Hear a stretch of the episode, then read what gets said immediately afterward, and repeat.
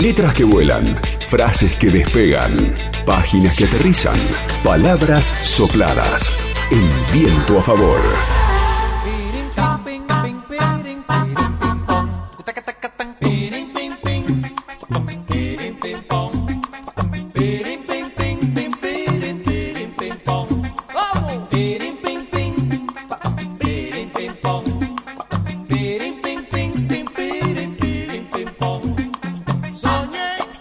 Hola Pablo, bienvenido, ¿cómo va? Hola, buenas tardes Juan, ¿cómo va? ¿Bien? Bien, muy bien. Hace unos días eh, comenzó a circular en las librerías un libro que me parece que, que es eh, una novedad porque aborda un tema que hasta el momento no había sido abordado por historiadores, académicos, sociólogos o periodistas. Eh, estamos hablando de El Destape, la cultura sexual en la Argentina después de la dictadura. Eh, un libro publicado por la editorial Siglo XXI y cuya autora es Natalia Milanesio, que es rosarina, y actualmente vive en Houston, en los Estados Unidos, donde es profesora de Historia Latinoamericana Moderna en la Universidad de Houston.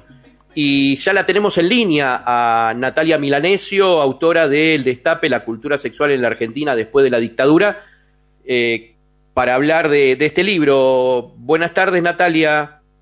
Pablo Montanaro acá en Viento a Favor desde Neuquén. Hola Pablo, buenas tardes, buenas tardes a todos. En la introducción hablábamos de, de este libro que es un tema que hasta el momento no había sido abordado, ¿no? El tema de la cultura sexual en la Argentina después de la dictadura este libro que podemos decir que es la primera historia del destape considerado, como dice la contratapa del libro, no un fenómeno mediático, sino también un, proceso de transformación de ideologías y prácticas sexuales, ¿no? Exactamente. Eh, eh, existe en, el, en la historia argentina lo que los historiadores denominan la historia reciente, un vacío historiográfico en relación a la década del 80.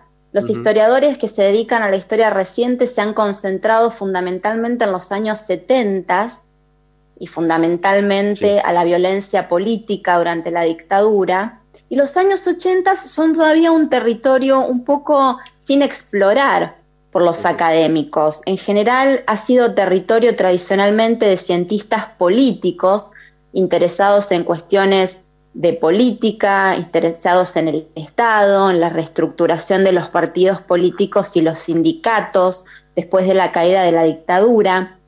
Pero ha habido muy poco interés y muy poco estudio de cuestiones culturales y mucho menos ¿no? de cuestiones sexuales. Así que el libro viene a llenar un poco ese vacío. Cuando eh, lo primero que uno piensa con el destape, ¿no? el título del libro, eh, es las revistas que aparecieron eh, en, esa época después de la, de la dictadura, ¿no? Eh, revistas eh, como Shock, Libre, etcétera, etcétera, donde, bueno, se mostraban los cuerpos de las mujeres ya en la tapa, ¿no? Y, y, eso también se extendió a programas de televisión, publicidades. ¿De qué hablamos cuando hablamos de el destape? Esta, eh, eh, esta, esta, esta, palabra que, que, significa, que va, me parece, y es lo que propone el libro, ir un poquito más allá de, un poco más allá de lo sexual. Exactamente. Lo que ocurrió en los años 80 fue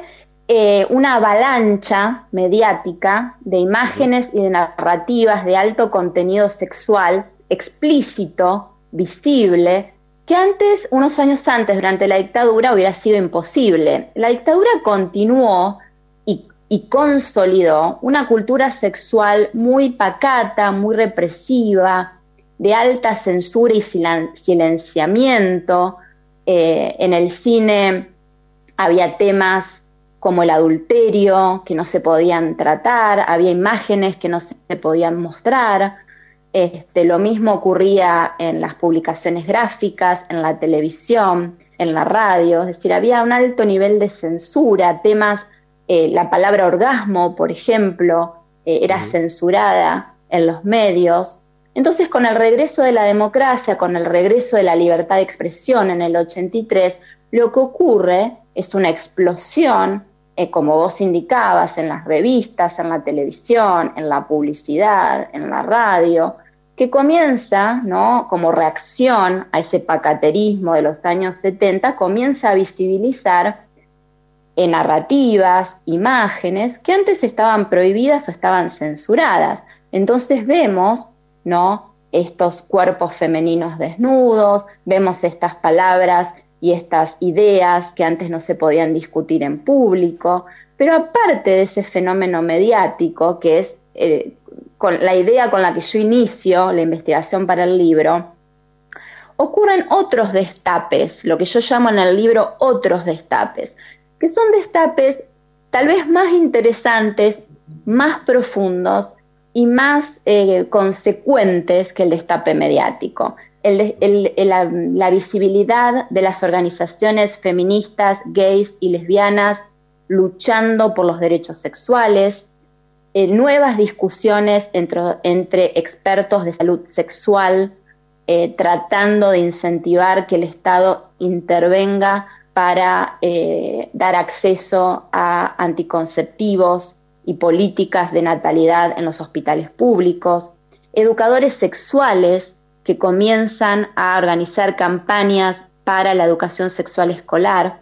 Y finalmente el boom de la sexología clínica, es decir, el surgimiento de un campo de estudio para el tratamiento de problemas sexuales que se consolida en la década de los 80. Es decir, por fuera del destape mediático hubo otros destapes eh, tan importantes y tan consecuentes como el mediático. Eh, y, en ese sentido también está esta relación, ¿no? Eh, el sexo y la política, lo sexual y, la política, ¿no? Que, bueno, que, que, también se, consolidó, digamos, en esos años después de, dictadura, ¿no? Con, con programas de televisión, incluso eh, publicaciones, ¿no? Exactamente. Y lo que es interesante de eso es eh, una visión que tal vez no, tengamos muy presente, que es la siguiente. Es decir, el regreso de la democracia representa para los argentinos la recuperación de los derechos políticos y sociales, fundamentalmente el derecho al voto, el derecho a la libertad de expresión. Pero aparte de eso, lo que ocurre con el destape es que para, para el ciudadano común hay un reencuentro con, con, el derecho social de poder elegir, es decir, poder comprar una revista erótica, poder ir al cine a ver una película que antes estaba prohibida, poder leer un libro, de una novela erótica, cosas que antes no se podían realizar.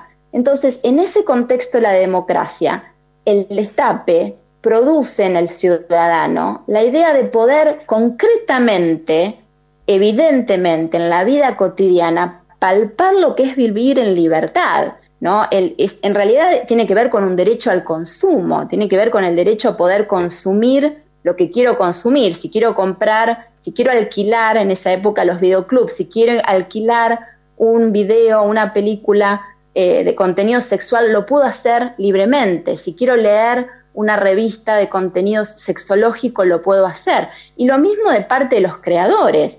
Es decir, si soy un director de cine, tengo la libertad de hacer la película que quiero hacer. Si soy un escritor, tengo la libertad de narrar las historias que quiero narrar. Entonces, eso, eso creo que es un, punto interesante para pensar la relación entre ciudadanía, política y sexualidad. ¿No? cómo con esa libertad se puede ¿no? Eh, ejercer la ciudadanía eh, diariamente en la vida cotidiana. Eh, en el libro mencionás a una antropóloga, eh, Rubín, que afirma que el sexo es siempre político. Exactamente, el sexo es siempre político, pero lo que dice ella es que hay momentos en la historia que es más político que en otros, porque hay una reerotización de la vida cotidiana. Y esa idea que ella tiene me permitió a mí pensar los ochentas. Es decir, siempre hay una vinculación el, sexo como fenómeno de la vida humana y de la vida social siempre está conectado con, lo político pensado en sentido amplio. Pero hay momentos históricamente donde esa connotación es todavía más profunda. Y yo creo que esos son los ochentas en Argentina y que tienen que ver con el contexto de la democracia y que tienen que ver con el contexto de la recuperación de la libertad. Eh, estamos hablando con Natalia eh, por este libro, ¿no? Natalia Milanesio, historiadora, actualmente vive en Houston, y este libro, El Destape, la cultura sexual en la Argentina después de la dictadura, publicado por editorial Siglo XXI, un libro que, bueno, que, enfoca este, este fenómeno sociocultural y que, marcó, ¿no? Eh, sin duda, eh, eh, el fin de la dictadura militar, la dictadura más atroz que tuvo la Argentina y el comienzo de la democracia. es interesante por lo que estás contando, de cómo fuiste, cómo te, metiste en el tema y cómo empezaste a expandir este tema, ¿no? Y, del que, bueno, a 45 años del golpe militar, ¿no? Pensar un poco también eh, el sexo hoy cómo, cómo está reflejado, ¿no? Eh, cómo, cómo, cómo se habla, cómo se analiza, cómo se aborda, ¿no? Sí, exactamente. Creo que tiene, eh, creo que es muy interesante esta pregunta que planteas, Pablo, porque hay en la Argentina en general hay poca memoria histórica, ¿no?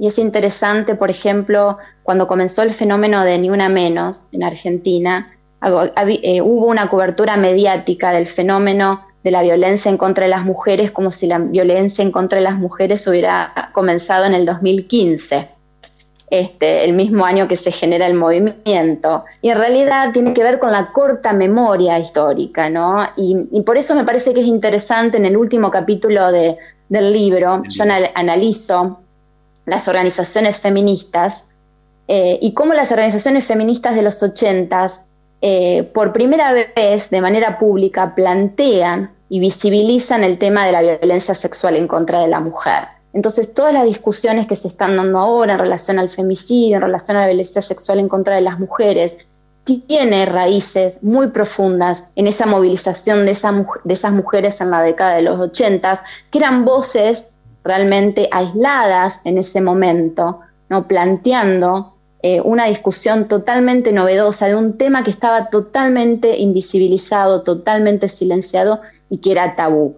Entonces creo que muchas de las cuestiones que estamos viviendo ahora tienen raíces históricas muy profundas y, y, lo que tiene que ver con la movilización y lo que tiene que ver con la lucha feminista de hoy tiene raíces en esos años 80, cuando las organizaciones feministas renacen, ¿no? Después del silencio de la dictadura. Ahí estaba revisando algunas páginas del libro, ¿no? Donde también aparece eh, en uno de los capítulos finales aparece, ¿no? La película Camila, ¿no? Eh, una película que, tuvo la, mayor recaudación de, taquilla del año. Eh, una película que, marcó mucho, ¿no? esa, esa etapa, ¿no? y otras tantas eh, películas, eh, eh, también estaba ahí mirando las películas de policial erótico, ¿no? Que, habían surgido a partir de, del 85, 84, 85, 86, ¿no? películas de, un, cine, un policial erótico, ¿no? Como, como se denominaba en esa, en esa época, estaba pensando en Correccional de Mujeres, ¿no? Con, eh, y después algún, algún otro, otra película con Leonor Benedetto, Camila Pericé, Gerardo Romano también. Eh, y, esto se apoyaba también en, el, en lo comercial, ¿no? En, en, en, eh, las publicidades de, la televisión, ¿no? Exactamente. voy a tomar la mención que haces de Camila porque creo que es una, una película interesante, ¿no?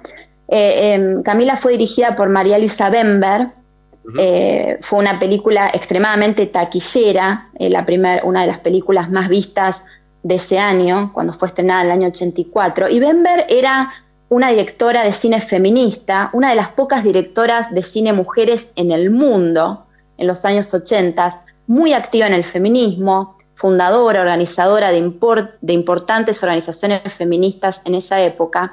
Y Camila es interesante, como es, toda, como es todo el cine de Bember, porque introduce eh, una heroína, eh, la, protagonista, Camila, que se enamora basada en una historia real, que se enamora de un cura jesuita y huye y son atrapados por eh, Juan Manuel de Rosas, y ambos son asesinados por los escuadrones de Rosas como castigo, ¿no? Por, por sus acciones. Bember podría haber hecho una película donde mostrara a Camila como una víctima inocente y en realidad eh, muestra a Camila como una joven, este, como una joven que yo denominaría como un sujeto sexual, es decir, dueña de su sexualidad, dueña de su destino, dueña de sus decisiones. Un personaje interesante porque no solo muestra una sexualidad abierta en la película, teniendo esta relación clandestina con este, con este hombre que era religioso y aparte un tanto mayor que ella, sino también que era una, era una mujer que estaba políticamente en contra de Rosas, lo decía abiertamente, aún contradiciendo a su padre, que era un estanciero rosista.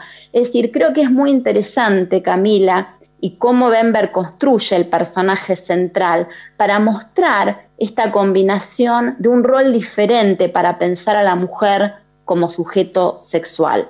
En relación a los policiales que comentabas antes, eran otro tipo de películas, eran películas comerciales, donde hay una mayor objetivización de la mujer, hay una hipersexualización de la mujer, pero lo que es interesante también es que muchas de esas películas que mencionaste, como Correccional de Mujeres, como Atrapadas, que eran películas sexistas, lo que es interesante es que mostraban también a heroínas vengadoras. Y eso creo que también es, es, un, es un giro inesperado en este tipo de, películas.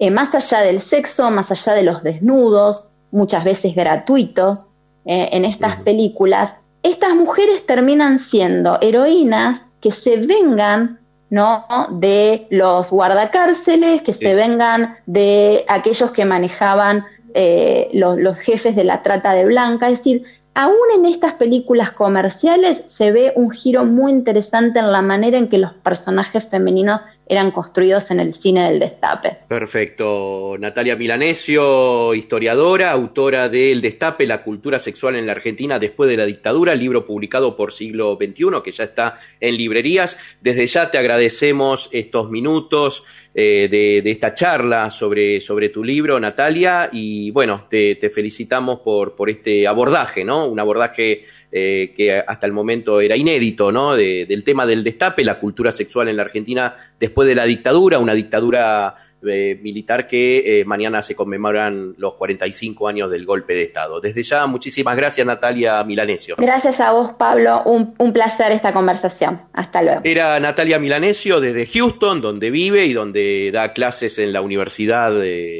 de Houston sobre historia latinoamericana moderna y este libro, ¿no? Que viene a llenar, como decía ella, un vacío en estos estudios eh, culturales de lo que fue eh, la dictadura y lo que fue eh, los años 80, ¿no? De mediados de los 80 después de, de la dictadura más atroz que vivió la Argentina. LU5 Podcast. Viento a favor.